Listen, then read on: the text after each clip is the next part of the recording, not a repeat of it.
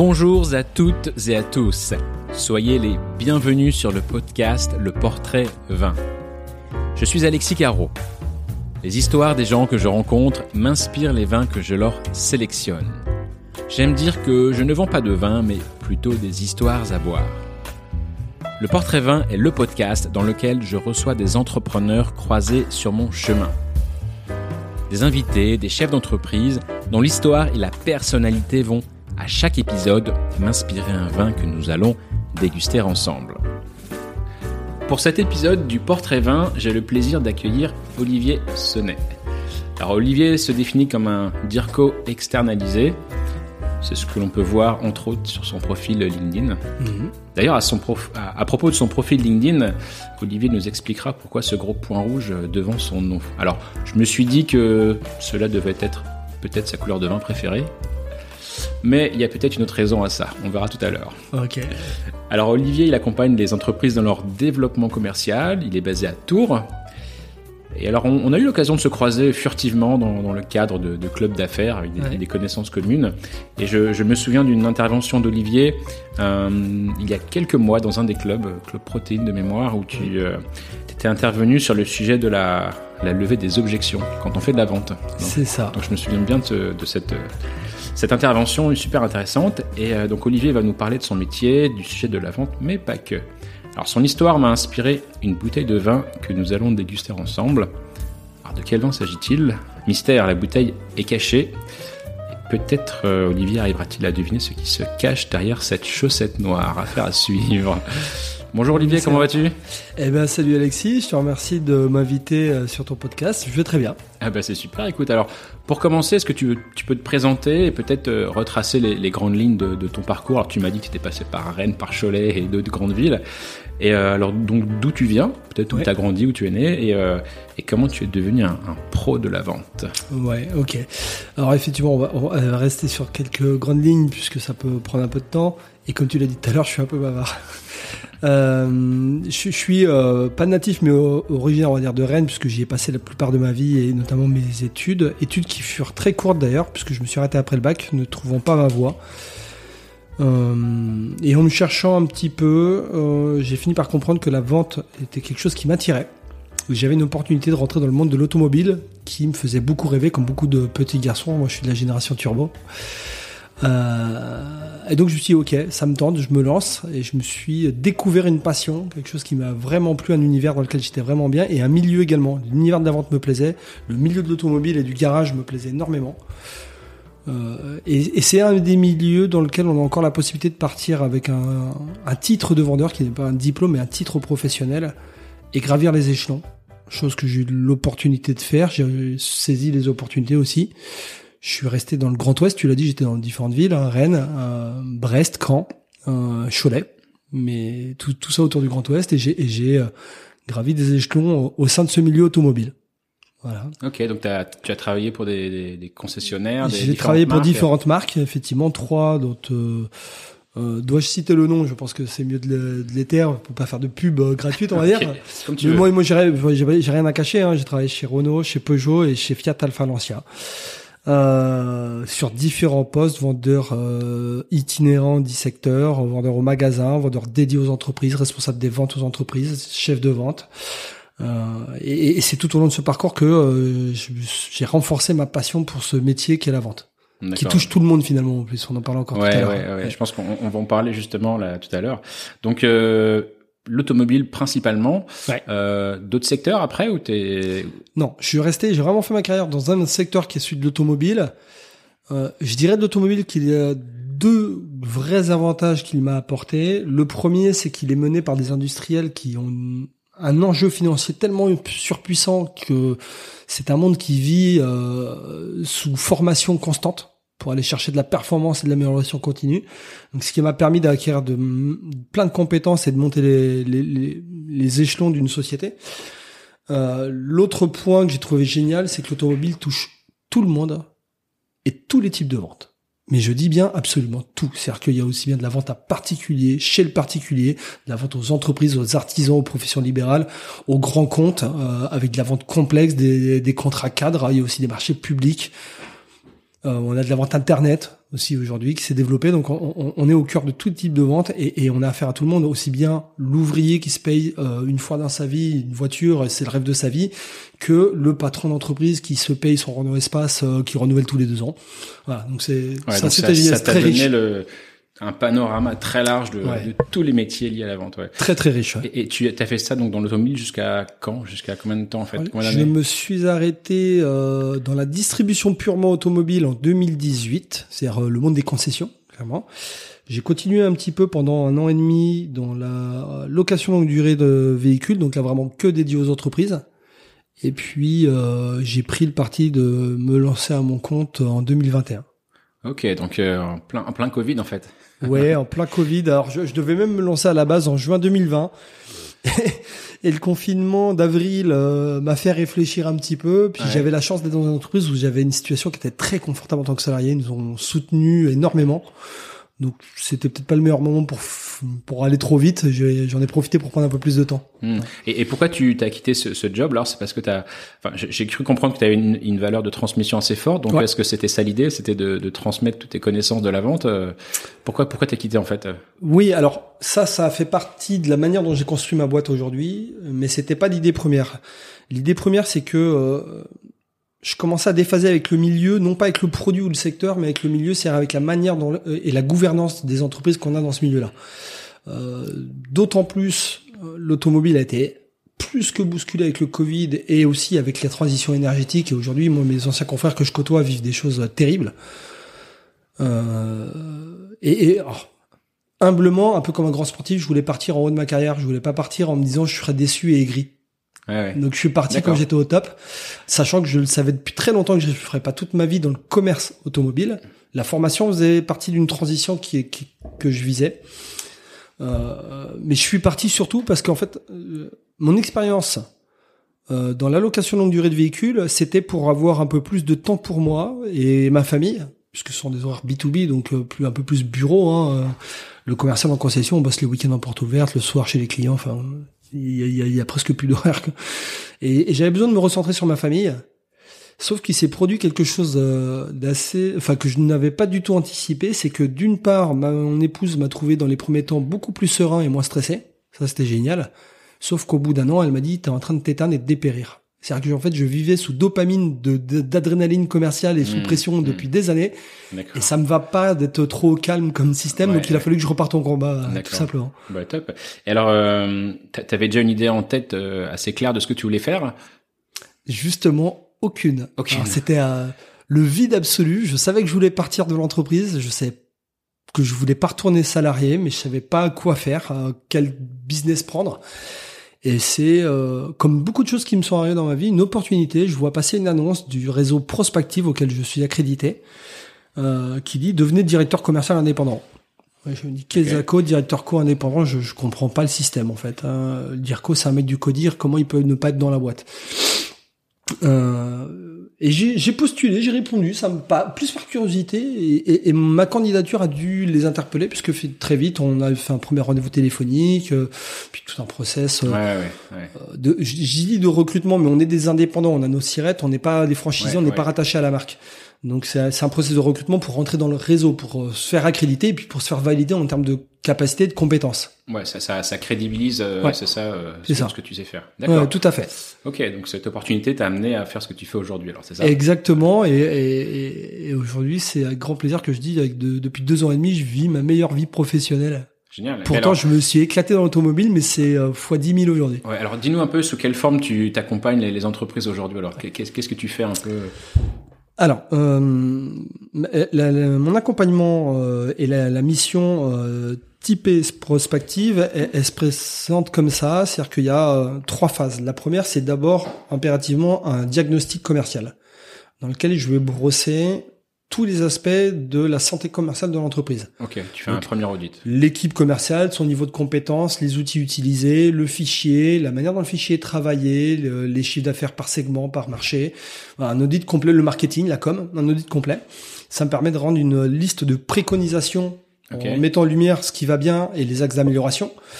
Et de cette préconisation, on passe à la phase 2 qui est la construction d'un plan d'action avec le patron puisque c'est son entreprise, c'est lui, moi je préconise, mais lui va dire, moi ça je veux pas le faire, ça je veux le faire.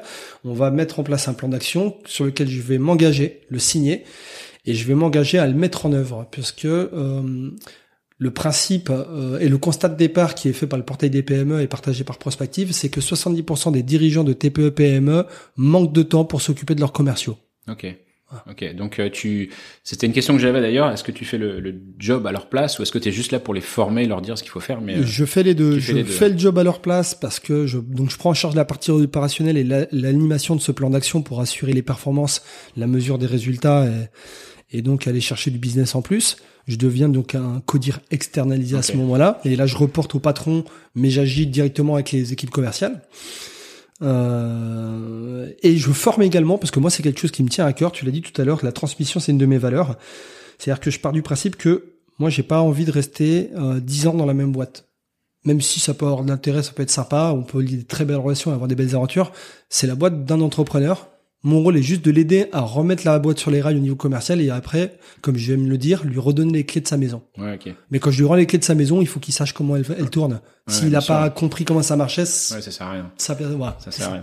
Et, et tu, et dans, dans, ces, dans la typologie de ces entreprises que tu accompagnes, est-ce qu'il y a une, euh, une taille critique? Est-ce qu'il y a, est-ce que tu es spécialisé sur un secteur d'activité?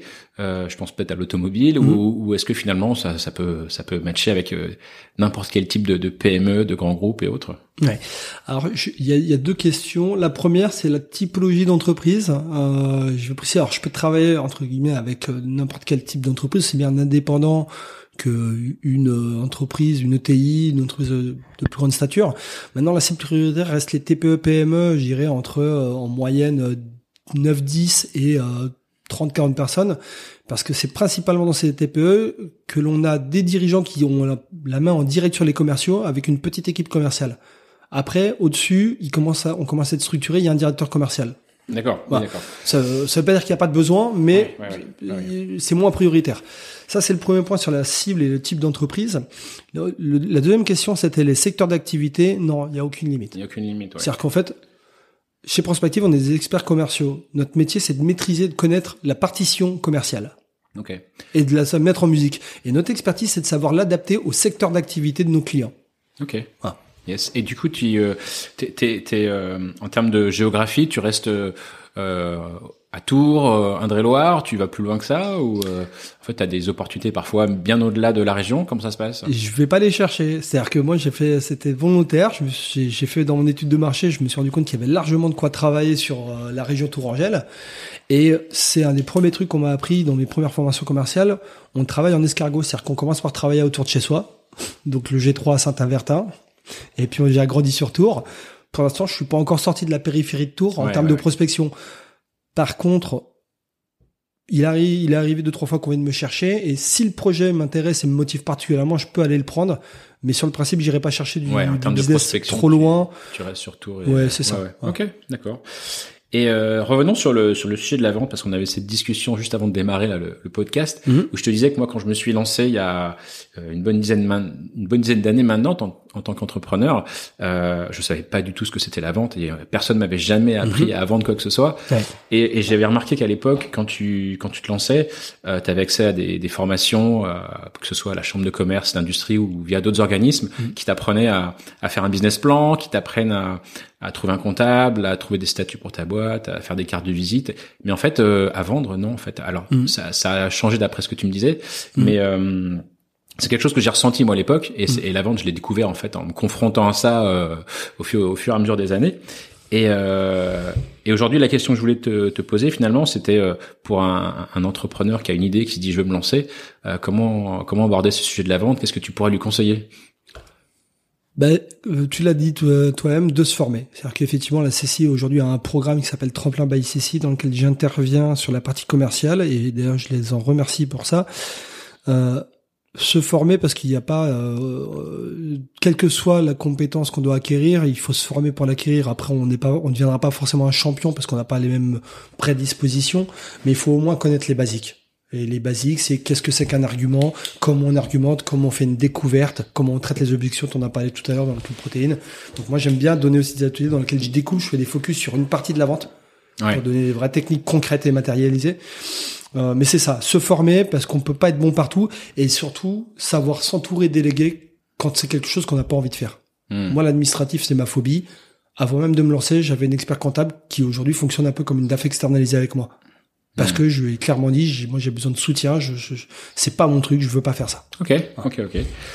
Et euh, et, par rapport au, par rapport encore à la vente, là, tu me citais un chiffre tout à l'heure qui était assez fou, euh, qu'en fait, le, tu, me parlais un peu du pourcentage de gens mmh. en activité euh, euh, confrontés à de la vente. Tu, peux rappeler les chiffres là que tu m'exposais avant de démarrer l'interview? Alors, déjà le principe de départ, c'est que toute entreprise a quelque ou association d'ailleurs a quelque chose à vendre, un service, un produit. Ça, ça, peut être à délivrer gratuitement, mais en tout cas, il faut trouver des gens pour euh, répondre à cette à ce, ce besoin, cette demande. Les chiffres que je te parlais tout à l'heure, c'est un constat que j'ai fait en, cherchant un peu sur Internet. Les vendeurs, si on les prend sur le prisme du statut de salarié, donc les différents statuts, compte manager, grand compte, vendeur entreprise, particulier, peu importe, VRP, les vendeurs représentent euh, 2,5% de la population active, c'est 710 000 salariés, c'est la troisième population euh, professionnelle en France derrière les agents d'entretien et les formateurs professeurs. Donc en fait, les vendeurs sont partout. Mais ça, c'est quand on regarde le prisme uniquement des vendeurs sur le statut d'un salarié. C'est-à-dire que toi, comme moi, on est indépendants, on fait notre propre vente, on vend nos produits et nos services. Donc ça, c'est pas intégré dans les 2,5%. Tous les commerçants qui sont des indépendants, qui n'ont pas de fiche de salaire, sont pas intégrés dedans. Pourtant, ils sont confrontés à l'acte de vente. Donc si on prend toutes les personnes confrontées à l'acte de vente, j'ai pas de chiffre précis, mais c'est colossal. La vente est partout, partout, partout. Ok. Hmm. Top. voilà. Donc faites appel à, Olivier euh, sous des conseils sur la vente. Eh bien, écoutez, moi je suis en capacité de vous accompagner, de vous former, d'essayer de vous donner des tips. Euh. Ouais, ouais, ouais, ouais. Top, top, top. On va passer à la, deuxième partie. Euh, on va parler de vin parce que ça fait partie de, du sujet du podcast, hein, le portrait et vin. C'est aussi pour ça que tu m'as invité. Ouais, ouais c'est, je pense, je pense qu'il t'a fait venir. Hein. j'aime bien le vin, donc oui, ça va, ça attire mes curiosités. Ouais. Alors, pour préparer ce, ce podcast, j'aime poser des, des, questions aux invités. Donc, je t'ai posé un certain nombre de, de questions. Avant de parler euh, de vin, je, je J'aime bien poser la question aussi de qu'est-ce que tu aimerais célébrer euh, d'ici un an? Et tu m'as parlé euh, célébrer la réussite et l'équilibre. Euh, c'est quoi la réussite pour toi? La réussite, c'est pas il y, a un vrai distinguo entre la réussite et la, et la performance. La performance c'est factuel, c'est des chiffres. La réussite c'est très subjectif parce que comme tu l'as dit, qu'est-ce qu'est la réussite pour moi? Moi ma réussite, elle ne sera pas de devenir très riche ou de tourner de ma réussite elle sera d'avoir cet équilibre vie pro vie privée c'est-à-dire vivre confortablement en me faisant plaisir tout en ayant du temps à passer avec ma famille à partager et profiter de ce que j'ai gagné réellement. C'est ça ce sera ma vraie réussite. Mon ancienne vie de salarié comme je te l'ai évoqué tout à l'heure c'était des soirées c'était des week-ends des portes ouvertes c'était pas loin de 70 heures par semaine en moyenne. Euh, j'ai déjà eu cette vie H24 et aujourd'hui je vois de temps en temps sur LinkedIn des entrepreneurs qui disent moi j'ai fait je fais 90 heures 100 heures par mois par par semaine je veux dire je trouve que c'est pas une gloire. Moi, je suis j'ai un peu de peine pour eux. si c'est ça pour toi la réussite, mmh, mmh. en tout cas, si tu t'éclates, tant mieux. Ouais, mais il faut pas que ça devienne une contrainte parce que, enfin, c'est beaucoup. Hein, 90 heures par mois, euh, par semaine, c'est énorme. Ouais. Donc c'est tout ça, c'est très très subjectif aussi euh, cette, cette, notion de, de, réussite. Euh, on va passer à notre bouteille. Euh, juste avant, parce que tu sais, en introduction, je te parlais de ce point rouge qui était sur ton profil LinkedIn. Euh, Qu'est-ce que c'est ce point rouge? Tu préfères le vin rouge, Olivier, ou Alors oui, il se trouve que je préfère le vin rouge. C'est, euh, mais c'est pas pour ça que je l'ai mis. mais il se trouve que sur les trois couleurs de vin, effectivement, c'est mon préféré. Euh, le point rouge, il a deux significations. La première, sur mon profil, vous pourrez trouver euh, la notation certifié, certifié et formateur profil disque. C'est une méthode d'analyse comportementale qui est basée sur quatre couleurs. Et je trouve que moi-même, je suis euh, un rouge. très rouge et, jaune également. Donc c'est une des couleurs de mon profil. Et la deuxième, qui était en fait la première euh, explication, c'est que Prospective a une charte graphique rouge. Et prospective sur LinkedIn, vous trouverez, c'est toujours écrit avec un point rouge devant. Donc pour m'associer, m'identifier au réseau prospective, il est important pour moi de mettre ce point rouge. Et le petit plus, c'est qu'en fait, sur 10 profils, quand tu en as avec un point rouge, ça tire l'œil. Exactement, exactement. Simple. exactement. Je, je, recherchais ton profil là où euh, les messages sur LinkedIn et puis euh, direct je me suis dit mais attends mais je cherche juste le point rouge et tu vas le trouver tout de suite. C'est ça, ça, ça, ça, permet de sortir du lot. Ouais, mais, mais j'avais pensé effectivement au disque. J'ai pensé à ça aussi parce que j'ai passé le disque il y a, il y a ouais, ça. Tu connais. Ouais, ouais, je connais. Ouais, je me suis dit euh, ouais, je, je, te vois bien en profil euh, jaune rouge et un bon rouge. Ouais. Ouais, bah, oh, oh, j'ai autant de rouge que de jaune, mais par contre c'est très très marqué. C'est-à-dire que sur mon dernier profil, je l'ai fait à plusieurs reprises euh, c'est c'est à, à 95% de rouge et de jaune. Ouais. Et alors, moi, je l'avais fait, mais j'avais un profil naturel et un profil euh, Oui. adapté. Ouais, on a tous toujours deux profils. C'est-à-dire qu'aujourd'hui, moi, étant certifié, je peux te faire passer ton profil et je peux surtout te le débriefer, te l'analyser. Ouais. C'est une vraie plus-value parce que mon premier profil, on me l'a pas débriefé. Et en fait, j'avais pas toutes les grilles de lecture. Ouais. Aujourd'hui, en débriefant le profil, c'est c'est vraiment puissant. Euh, donc, on a un profil adapté, un profil naturel. En général, il y a de l'écart. Le profil adapté, c'est quoi? C'est quand tu es en situation de stress ou de contrainte. Un truc imposé par ton patron, euh, une situation de stress, un manque de temps pour produire quelque chose. Tu vas adopter des comportements qui sont pas ceux que tu auras adoptés naturellement. Donc euh, c'est ça que met en lumière le profil disque et surtout ils permettent d'aller creuser sur est-ce que ces situations produisent quelque chose de négatif, est-ce que c'est gênant et en quoi c'est gênant et en quoi on peut essayer de les améliorer, de les identifier. Et, et j'imagine que ton profil, en plus, il évolue. euh, tu peux le refaire euh, cinq Oui. ans après et il évolue en fonction de ce que tu as vécu et tu vois. Alors un point très important, je prends deux secondes pour le préciser, le profil disque, la grande erreur c'est de mettre les gens dans des cases. Tiens, toi t'es un rouge, toi t'es un bleu. Mm. Ça c'est surtout pas comme ça qu'il faut fonctionner, même si c'est en partie vrai. Ce qu'il faut bien comprendre c'est qu'on a tous des cas de couleur et que c'est situationnel. C'est des comportements qu'on met en place en fonction de situation. Donc comme tu l'as très bien dit, en fonction de ta situation de vie, tu n'as pas le même profil exactement. La première fois je l'ai passé, j'étais chez Renault, euh, responsable de chef de vente, donc très compétiteur, j'avais plus de rouge que de jaune. La deuxième fois, je l'ai passé, j'étais en train de me former dans le cadre Alors, de je, mon je te, entreprise. je- je te Ouais. propose juste de rappeler les, les couleurs quand même pour Oui. ceux qui nous écoutent. Bien sûr, ouais. Alors, je, vais te dire ce que j'ai en tête et tu me corrigeras parce que tu- je pense que tu connais mieux que moi. Mais pour moi, il y a le, le bleu qui est très euh, cartésien, scientifique, rationnel, qui aime les chiffres. Et euh, t'es d'accord avec ça? Alors oui, euh, sa caractéristique, c'est surtout qu'il aime la- vérifier. ce- Il y a le côté cartésien, il a besoin de choses factuelles, mais il aime bien vérifier, sécuriser l'information et les, et les actes. Ouais, ok.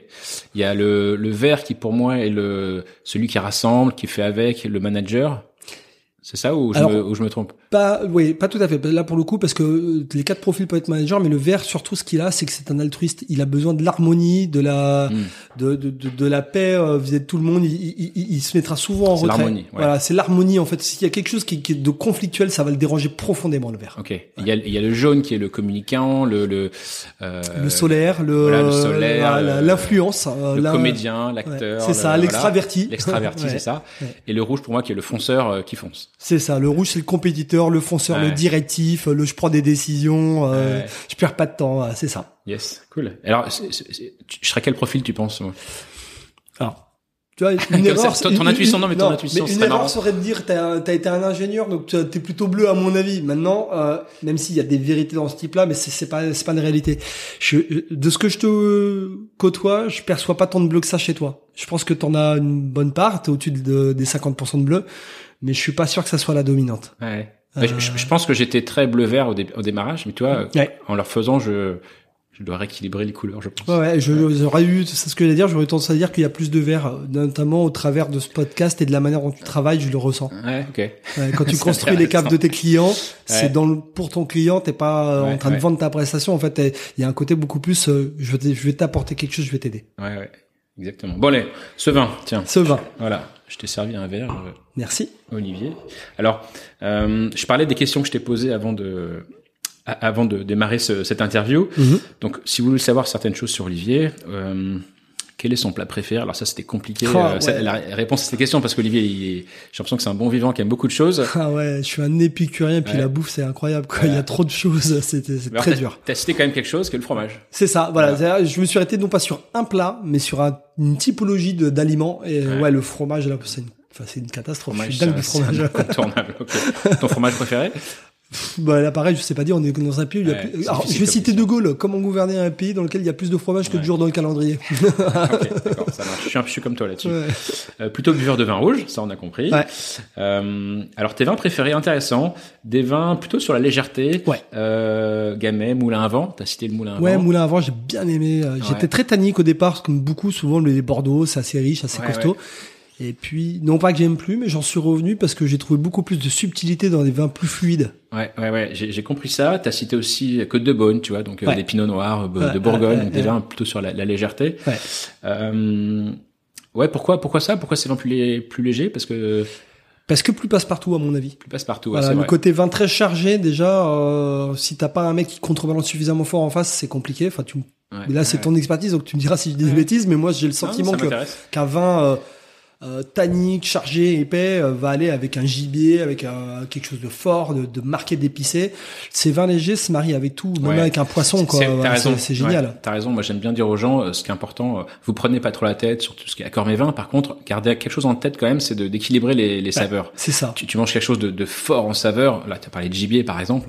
Euh, si tu manges un lièvre à la royale, euh, bois pas un, bois pas un petit, euh, un petit Beaujolais ou un petit Pinot Noir. Voilà, prends quelque chose. Voilà, c'est un ça. principe de cuisine. Hein. Je t'ai dit que j'adorais la, la Ouais. cuisine. Je cuisine beaucoup et en cuisine c'est pareil. Il faut équilibrer. C'est-à-dire que si tu mettais l'épice, à un moment donné, il faut la Ah, contrebalancer mais avec autre ça, chose. Quoi. C'est ça, ouais, Ouais. c'est ça.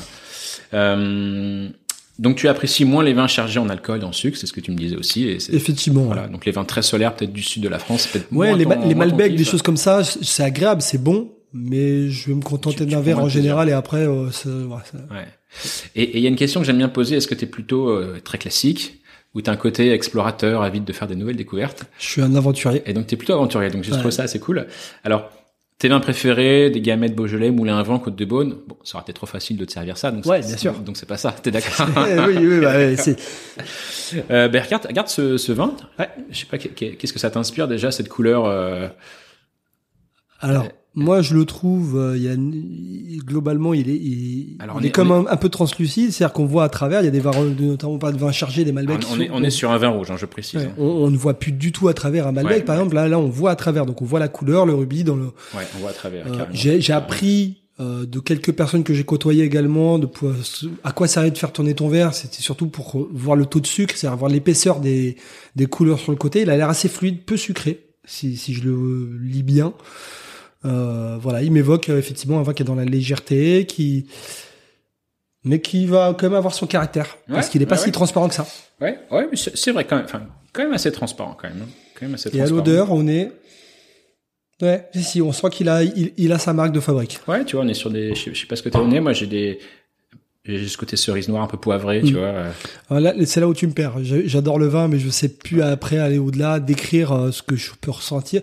Ça m'évoque des choses euh, sur un plan émotionnel. Ouais. Ça m'inspire. Mais mettre des mots dessus, c'est compliqué. Alors je te rassure, hein, tout ça c'est très subjectif. Hein, c'est ce que je dis souvent aux, gens, à mes clients. euh, voilà, le nez, chacun a Ouais. ses perceptions, parce que ça, ça fait beaucoup appel aussi à, à- aux émotions de, de ce que tu as pu vivre euh, dans le passé, etc. C'est euh, ça. C'est pour ça que je te parlais d'émotionnel. Euh, Quand tu, sens, tu sens le vin, tu te dis, ok, là, on est dans une émotion un peu euh, lourde, un peu légère. euh, donc, si c'est léger, c'est peut-être joie, surprise.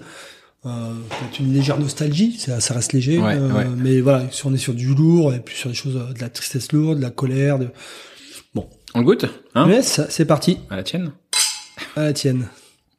On n'a pas fait semblant, vous avez entendu, ça trinque.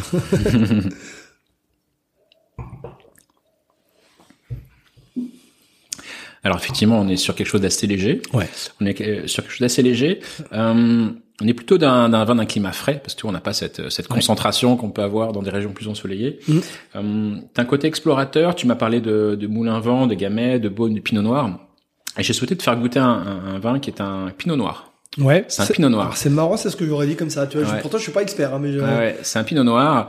Euh, c'est un- Alsace? alors c'est pas un pinot noir d'Alsace, c'est un pinot noir d'une autre région qui pour moi euh, produit depuis quelques années des pinots noirs de, de plus en plus incroyables. Mhm. Euh, c'est un pinot noir de la Loire, c'est un pinot noir de Sancerre. Sancerre. Ok. Ouais, ouais, Yes. ouais. C'est un Sancerre rouge, tu vois. Ouais. Et je dis souvent aujourd'hui où la, la, la Bourgogne parfois devient complètement euh, euh, folle en termes de prix, etc. Je dis aux gens, ben, allez, allez faire un tour du côté de Sancerre. Alors c'est pas la majorité des vins, hein. les vins sont plutôt des vins blancs, mais vous allez trouver des, des petites pépites en vin rouge. Oui. Et pour des rapports qui étaient pris qui restent quand même encore euh, vachement intéressants. Quoi. Ouais, on est d'accord. Ouais. Donc c'est un Sancerre rouge. Ok. Euh, c'est un vin qui nous vient d'un domaine que j'aime beaucoup, qui s'appelle le domaine Deniso. Ouais. Donc pareil, hein, qui produit en majorité des, des vins blancs. Alors je suis en train d'en- d'enlever la, la chaussette autour de la bouteille. Hop là. Donc Thibaut Deniso qui fait ce vin-là. Et euh, c'est un 2021, donc tu vois, c'est un, c'est un vin assez jeune. Ouais, c'est jeune. Oh, c'est, un pas un vin de garde, ça. C'est plutôt un vin à boire, tu vois, dans les 5 ans. Euh, Ouais. 2021, qui est un millésime assez, assez euh, frais aussi. Donc, tu Mhm. vois, c'est, c'est sympa pour le côté très frais. Euh, donc un domaine de un peu moins de 20 hectares, 18 hectares, euh, euh, du côté de Verdigny. Je sais pas si tu connais un peu Sancerre. C'est, un, Non. c'est un des petits villages de, de l'appellation.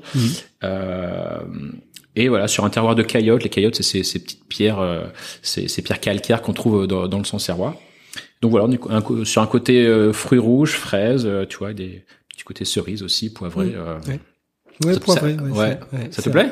Ouais, ça me plaît beaucoup. Et- euh, c'est typiquement ce que j'aime parce que effectivement, il, il est léger en bouche, comme tu l'as dit, frais. Mais euh, comme je l'ai cité tout à l'heure, il a son caractère, c'est-à-dire que tu sens en fin de bouche sous la Ouais. langue qu'il y a quand même euh, ce côté poivré Ouais. euh, et, et qu'il y a, il y a quelque Ah, chose. il y a du caractère, il y a du Ouais, caractère. C'est ça. Et tu vois, tu m'as parlé de co- comme je me suis dit, je vais essayer de trouver aussi un vin qui s'accorde avec euh, ce que t'aimes bien. T'aimes bien manger le fromage. Alors c'est vrai qu'en général, le fromage, je me dis chouette, je vais aller chercher des vins blancs. Mhm. Et là, je me suis dit, ah, il est plutôt un amateur de vin rouge. Qu'est-ce qu'on peut aller chercher sur des fromages? Et sur des fromages, moi, j'aime bien des vins rouges justement qui sont pas trop tanniques, qui sont Ouais. plutôt sur la, la légèreté, la fraîcheur. Ouais. Et je trouve que, et comme tu le disais très bien, le pinot noir, c'est un cépage qui est très passe-partout. Ouais. Et, euh, et puis ça marche très bien avec des fromages aussi, quoi. Euh, mais t'as raison. C'est vrai que le, le, le blanc va aussi très, se marie très très bien avec les fromages. Alors moi perso, je l'aimais pas forcément avec tout, mais prendre un- un- même si c'est pas ma, ce que je préfère, le blanc liquoreux, mais prendre un blanc légèrement sucré avec un roquefort, un vrai roquefort raffiné comme Ouais, il faut, ouais. c'est complètement dingue. Ouais, le contraste est dingue. ah ouais, c'est complètement dingue. Le ouais. contraste Il y a le très salé du roquefort avec le sucré du vin et, et ouais. Ouais, non, c'est très très sympa. Et euh, pour revenir à ton sujet de prédilection, la vente, euh, je voulais parler de la place du vin dans la vente. Ouais. Euh, on a, on a cette culture française de faire des repas d'affaires, de, de, de signer des contrats parfois au restaurant. Mhm. Et euh, je vais te parler de ça parce que j'ai dans, dans mon expérience passée, j'ai une expérience d'ingénieur et j'ai voyagé à l'époque, il y a quelques années en Asie, et je suis allé en Chine ou en Corée. Et dans, dans ces pays-là, c'était impossible de signer euh, un contrat tant que tu n'avais pas passé une soirée alcoolisée, voire très alcoolisée, avec euh, tes, tes futurs clients. Donc a vraiment cette culture du... Ouais. Il faut d'abord qu'on apprenne à se connaître, et on apprend à se connaître en presque en se la collant ensemble euh, Mhm. la veille. Et euh, alors c'était pas du vin, c'était plus des, des alcools locaux, tu vois. Ouais. Et euh, je me suis dit que c'est vrai, ça, ça fait partie du process culturel. Et je, je sais qu'en France, on a un peu cette, euh, ce, ce, côté-là aussi. Quel est ton, ton point de vue là-dessus par rapport à la culture française euh, Bah, tu l'as- tu l'as dit, c'est historique, culturel dans notre pays. Donc déjà, on, on vit autour de la bonne table et du vin. Euh, les repas d'affaires, euh, oui, évidemment. Euh, même en cadeau, offrir une belle bouteille à tes clients en fin d'année, c'est des choses qui se pratiquent largement commercialement. Et alors, c'est marrant ce que tu dis sur l'Asie. Mais ça me fait penser à une de mes premières expériences commerciales quand j'étais vendeur itinérant secteur sur un secteur limite Pays de Loire, Vendée, de Sèvres.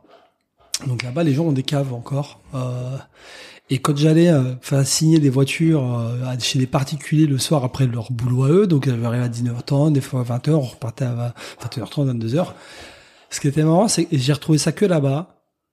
Euh, au moment où on est d'accord, je le savais avant de signer. C'est-à-dire qu'en fait, il y a un moment où, et c'est presque systématique, votre euh, client, il vous dit, allez, viens, on va à la cave, je vais te faire découvrir ce que j'ai. ouais. Et là, on sait que c'est signé. Donc c'est un côté, oui, il va falloir que tu passes par, euh, c'est la case obligatoire, faut que Ouais. tu viennes boire un coup avec nous, sinon euh, on fait pas affaire. Quoi. ouais, ouais, c'est ça. Ouais. Et, et clairement, c'était euh, de notoriété publique dans ce secteur-là. Si, si tu refusais d'y aller, c'était euh, un manque de respect. Oui, tu pouvais oui. perdre ta vente, clairement. C'est sûr, c'est sûr. Ouais, ouais, je, vais, je vois très bien de ce, ce dont tu veux Et alors parler. là-bas, ils ont euh, un dérivé du vin, ça s'appelle de l'épine. De l'épine, ouais. Euh, Ouais, c'est ouais. assez particulier, c'est rigolo, ça, j'aime bien. Ouais, c'est sympa, ouais. Très très sympa. Euh, tu sais que moi j'ai créé une offre de, de portrait vin. J'ai- J'aime Ouais. dessiner le portrait des gens avec des des, des, des bou- des bouteilles de vin, une sélection de vin, généralement six bouteilles de vin. Si tu devais offrir un, portrait euh, de bouteille de vin à quelqu'un, euh, faire ce cadeau à quelqu'un, tu le ferais à qui? À mon épouse. À ton épouse. Ouais. Ok, bon, c'est j'espère qu'elle nous écoutera. Elle, elle aussi, elle aime bien le vin et, euh, et euh, elle, elle dit qu'elle a pas de connaissance de, Ouais. elle se dévalorise entre guillemets par rapport à son, son euh, sa connaissance du vin, mais en réalité elle se débrouille très bien et elle aime des belles Oui. choses et ouais, ouais j'aimerais bien, Mais- je serais mais- curieux de voir son portrait vin. ouais. Mais, mais c'est vrai qu'on a, on a ce complexe souvent par et qu- quand je, je- j'anime des dégustations de vin, j'aime bien demander au, au démarrage, bon, euh, qui euh, n'y connaît rien en vin? Ouais. Et là, souvent, les gens ils me regardent, bah, tout le monde lève la main. Je Ouais. vais m'arrêter. Et donc, je pose la question derrière, mais alors, qui a une cave à la maison? Et là, tout le monde lève la main. Bah, arrêtez. Mais oui, bah, on a forcément des, des, des critères pour choisir les vins qu'on a à la maison, pour choisir ceux qu'on prend dans les repas. Bah oui. Alors, ça peut être euh, comme, euh, l'étiquette simplement, comme beaucoup. Non, mais il y a sûr, aussi, euh. Il y a les années, il y a les cépages, il y a les, les, les, les types de vins, les, lieux de production. On a parlé de Bourgogne, de Bordeaux, Ouais, de vin ouais. du Sud, de vin du Rhône. Euh, donc voilà, je, moi en tout cas j'essaie d'avoir mes repères comme ça, entre les années, les cépages et puis bah, les, les, les localisations Ouais, dans les c'est grandes déjà pas mal, Ouais. c'est Ouais. déjà très bien. Je m'en tire à peu près comme ça, c'est pas mal. Ouais. c'est déjà très bien. Super, euh, Olivier. Si on Pour terminer maintenant ce podcast, euh, Mhm. où peut-on te suivre, te contacter Alors, C'était très présent sur LinkedIn. Est-ce Pour me suivre, effectivement, on peut, euh, on, on me suivra uniquement sur LinkedIn. C'est un choix. J'ai fait le choix de communiquer exclusivement sur ce canal qui est très professionnel. Donc là, il suffit de taper mon nom, Olivier Sonnet ou Exenco, le nom de ma boîte, et vous me retrouverez. Ouais, et puis si vous voyez un gros point rouge, c'est que Voilà, avec un gros point rouge, c'est que vous êtes au bon, ou avec un bon phénix, euh, c'est que vous êtes au bon endroit, effectivement. Yes. Euh, sinon, bah, tout simplement, il y avait, alors j'ai mon site web, euh, exenco.fr. J'ai ma page Google My Business également sur, par laquelle vous pouvez me trouver. Vous pouvez me trouver aussi sur une particularité qu'on a à Tours qui s'appelle le Hub Eco, qui est la seule plateforme collaborative euh, locale et territoriale en France. Euh, je le dis parce que un, de mes prospects m'a trouvé comme ça. Donc euh, j'étais content de voir que ça fonctionne. Ah ouais. Euh, et puis bah, tout simplement mes coordonnées, mon téléphone, mon téléphone 06 07 46 74 09. Euh, voilà. Ok, super. bah écoute, merci Olivier d'être venu sur ce podcast. Merci à toi, c'est vraiment sympa et j'aime bien l'idée. Merci pour la découverte. À la tienne. À la tienne.